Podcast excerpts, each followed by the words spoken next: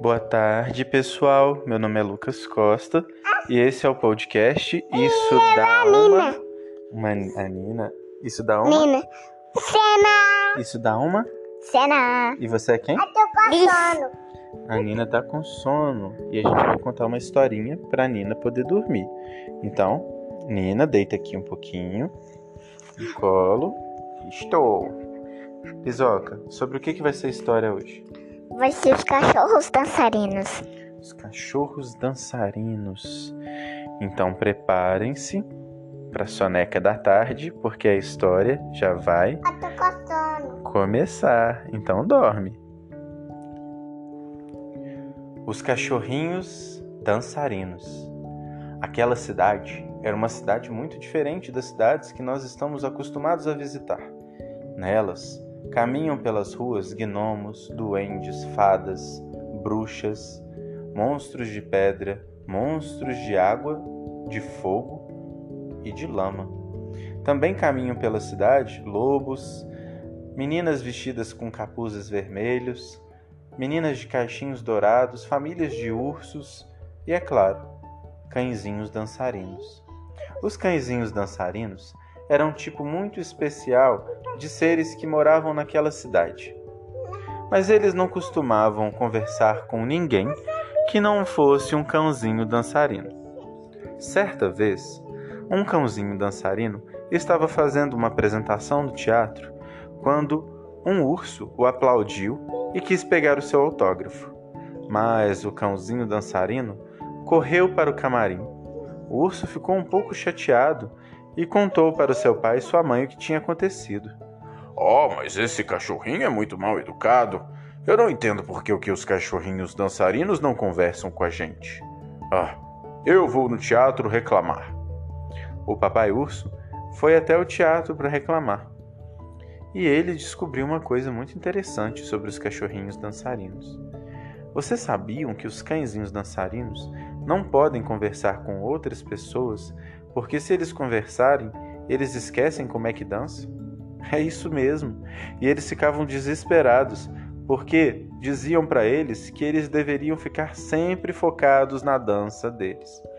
Então, eles saíam do teatro e iam para suas casinhas de cachorro sem falar com nenhum outro ser que não fosse um cachorro dançarino. E saíam de suas casinhas de cachorro direto para os teatros, palcos e apresentações. Por isso, todos achavam que eles eram metidos, mas eles eram loucos para brincar com outros tipos de pessoas, de seres, de bichos. Um dia, uma menina estava caminhando pela rua e viu um cachorrinho dançarino na fila da sorveteria. Ela disse: Olá, bom dia. Você sabia que eu sou sua fã? O cachorrinho dançarino ficou em silêncio, congelado, morrendo de medo de perder os seus poderes de dança. A menina falou: Ei, cachorrinho, por que você não pode falar comigo? O cachorrinho ficou doido para conversar com ela. Ela parecia ser uma menina muito inteligente, interessante e esperta. Mas ele não podia falar, senão ia perder os poderes dela. Então ele teve uma ideia. Ele pegou a cauda do sorvete e escreveu com a cauda do sorvete num grande pedaço de sorvete. Ele disse: Não posso. Escreveu isso com a cauda do sorvete. Os dois que estavam na fila da sorveteria colocando sorvete nos potinhos começaram a conversar através da calda de morango. Depois eles to tomaram um sorvete que acharam delicioso e saíram para passear. Tudo isso eles combinaram escrevendo com a cauda. O cachorrinho resolveu levar a menina para casa dele. E lá ele falou: Pode deixar a porta aberta. Ah, oh não! Falei com uma humana. Eu preciso saber se eu ainda sei dançar. E o cachorrinho começou a dançar lindamente. Foi assim que ele descobriu que ele poderia sim falar com quem ele quisesse. Então, ele falou isso aos outros cachorrinhos. Olha, nós podemos falar com quem a gente quiser. A gente não perde os nossos poderes de cãezinhos dançarinos. Mas por que, que será que um dia disseram pra gente isso? Ninguém sabia o porquê, mas todos agiam com medo. Todos agiam dessa forma porque tinham medo de perder os seus poderes.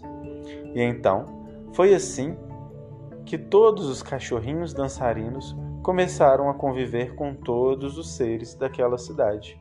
E começaram todos os seres da cidade aprenderem a dançar. Fim.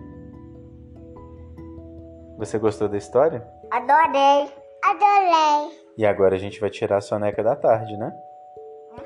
Então vou mandar um beijo pro pessoal. Para quem que vocês querem mandar um beijo especial hoje? Beijo, vovó Tela. Beijo, mãe. Vovó Tela tá indo pra Bahia hoje, voltando pra casa. Uma boa viagem para você, mãe. Um beijo e até a próxima história, pessoal. Não se esqueçam de seguir a gente no Instagram. A gente agora tem uma página lá que tá super divertida. Inclusive, a próxima história que a gente vai gravar vai ser uma história que foi feita com os seguidores do Instagram. Então, até lá! Beijo! Beijo.